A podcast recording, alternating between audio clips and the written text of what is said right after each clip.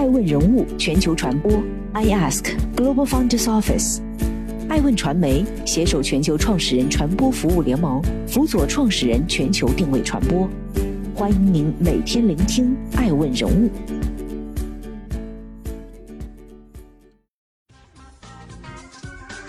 Hello，大家好，欢迎大家的守候。本期播出的是爱问全球人物盘点。喜马拉雅递交上市招股书，盖茨夫妇决战千亿美元。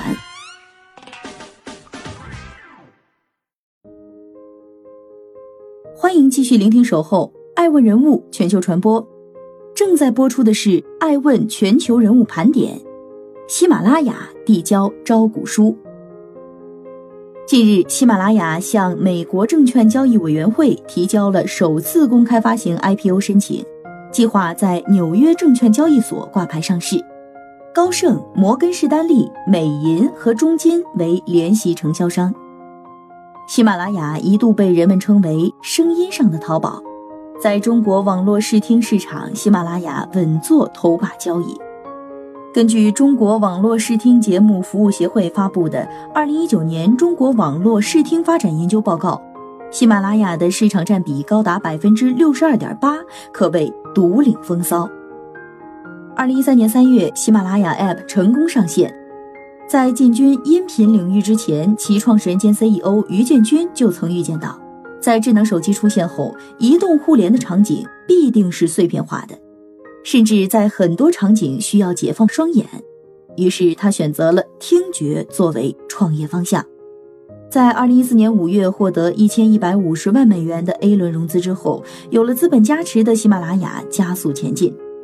二零一六年被称为知识付费元年，于建军也没有错过风口，上线精品付费区。以马东的好好说话为例，仅上线一天，销售额就突破了五百万。招股书显示，截至二零二一年一季度，喜马拉雅全场景月活跃用户已达二点五亿。此次上市计划募资五至十亿美元。艾文人物认为，随着用户碎片化场景的增加，以及对自我提升、教育的需求，曾经不被看好的音频赛道正在爆发出惊人的需求。此外，相声、评书、广播剧、直播等多元内容的供给，也为喜马拉雅未来的成长提供了想象空间。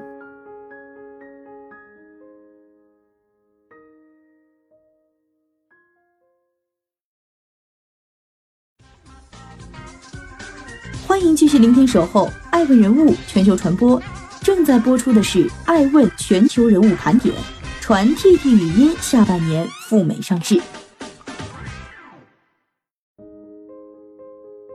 近日有消息称，TT 语音已经与投行接洽，最快今年下半年赴美上市，募资规模预计将有二至三亿美元。公开资料显示，TT 语音成立于二零一四年十二月。从早期的游戏语音工具，到向游戏社交领域扩张，再到涉足电竞领域，TT 的互动娱乐场景渐趋丰富。特别是其在电竞方面的布局，不仅涵盖了五个赛事分布，同时涉及赛事联合举办、电竞教育、电竞旅游等上下游业务。二零二零年，TT 语音相继完成了两轮融资。A 轮融资由经纬中国领投，B 轮则来自经纬中国和蓝新亚洲的一亿美元融资。值得注意的是，经纬中国也曾是荔枝 IPO 之前最大的投资方，蓝新亚洲则投资了荔枝、雅拉等多家语音赛道企业。可以说，两家投行在语音赛道都有着一定的经验，同时对 TT 语音的注资足以可见对其潜力的认可。现如今，TT 语音累计注册用户超一亿，月活用户超两千万，用户环比增长超百分之八十。另据 TT 语音早前给出的公开数据，其用户年均增长百分之二百四十，营收年均增长百分之三百六十，全产品累计注册用户超两亿。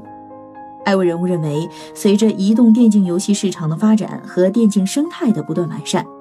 电竞领市场的规模还有望继续扩大。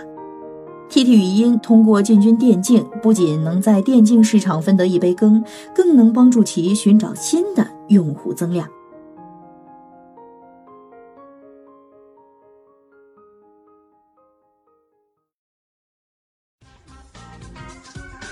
欢迎继续聆听守候爱问人物全球传播正在播出的是爱问全球人物盘点。奈雪计划于五月十三号聆讯，或将在六月中上旬完成上市。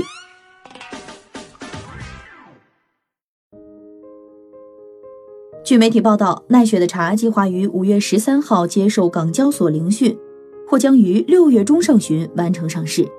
该消息人士称，奈雪此次 IPO 计划募资额约为六亿美元，将于本月最后一周确定具体额度。按照发行百分之十五股份估计，本次 IPO 后，奈雪的茶预计估值约为四十亿美元。不过，和此前的多次上市传闻一样，奈雪对此依旧持否定观点。在传闻出现后，奈雪的茶随即发表官方回应，相关报道不实，请以公司经监管机构批准的公告为准。奈雪的茶也可以说是一段浪漫爱情的结晶，其创始人彭鑫网名为奈雪，他希望能从自身的体验出发，以自己手的握度尺寸打样，设计出符合女性纤细易握手感的奈雪杯。巧合的是，他遇到了赵林，而后者不仅成为了他事业上的合作伙伴，更成了彭鑫的人生伴侣。二零一七年，奈雪的茶开始走出初创地广东，向全国扩张，并在同年二月和七月完成了天使轮和 A 轮融资。去年二月，奈雪的茶曾传出赴美 IPO 的消息，但很快又被否认。据业内人士猜测，由于受到瑞幸咖啡造假事件的影响，奈雪的茶上市很可能转向了港股市场。爱问人物认为，不仅仅是奈雪的茶，包括喜茶在内，也多次被传闻将登陆资本市场，其背后是中国新茶饮市场的巨大潜力。不过，资本狂热的背后，也应看到新式茶饮隐藏的同质化危机。当工艺原材料逐渐趋同。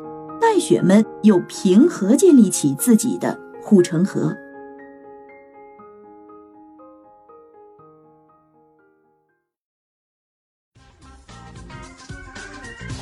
聆听《守候爱问人物全球传播》，正在播出的是《爱问全球人物盘点》。滴滴回应抽成高。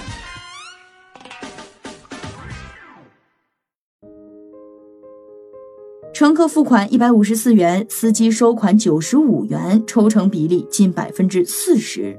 近期有滴滴网约车司机表示，滴滴抽成过高，司机端和乘客端价格比例相差过大，而司机和乘客对每一单的抽成比例计算方式却毫不知情。对此，滴滴在七号晚间作出回应，表示抽成高于百分之三十的订单占百分之二点七，但属于极端情况。目前，滴滴方面也已在陆续排查出出现极端订单的原因，尽全力避免极端情况的出现。滴滴给出的数据显示，二零二零年滴滴网约车司机收入占乘客应付总额的百分之七十九点一，剩下百分之二十点九中，百分之十点九为乘客补贴优惠，百分之六点九为企业经营成本及纳税和支付手续费等，百分之三点一为网约车业务净利润。艾问人物认为，作为网约车业务的绝对领头羊，滴滴的业务遍布全国。对于此种超越地域的互联网新经济形态，不能仅仅依靠地方政府的相关部门的规则制定，更需要在国家层面上有所作为，在社会高度关注的具体问题上积极响应公众诉求，对网约车平台定价机制、抽成比例等具体问题上作出规范。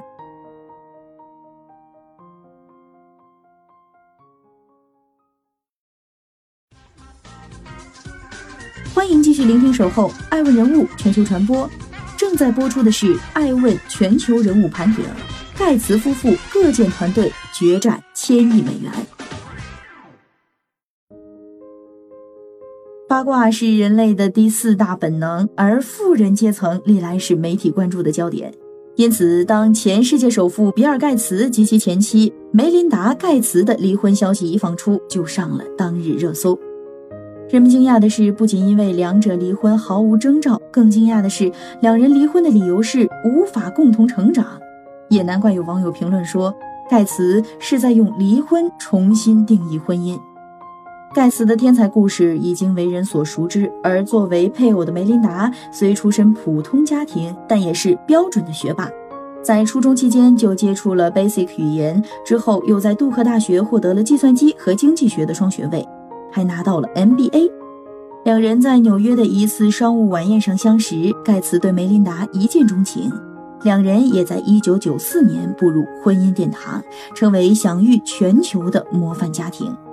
可惜的是，在相伴二十七年后，两人最终选择分道扬镳。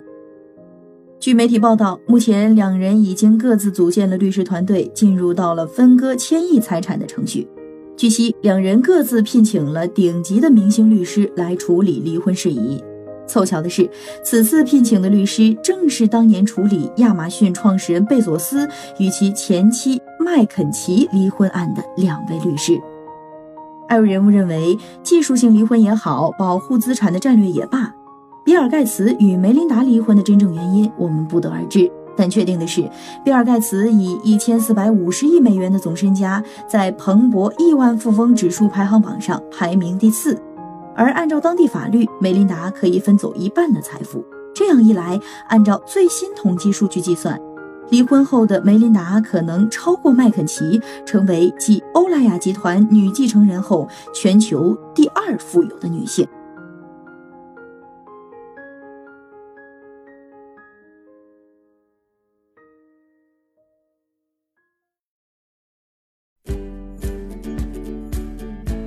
顶级人物，欢迎关注每周六晚十一点海南卫视，同步在学习强国 APP 直播。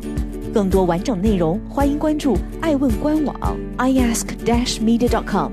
更多精彩内容，也可以搜索爱问人物抖音号 iaskleaders。爱问人物全球传播，iask Global Founders Office。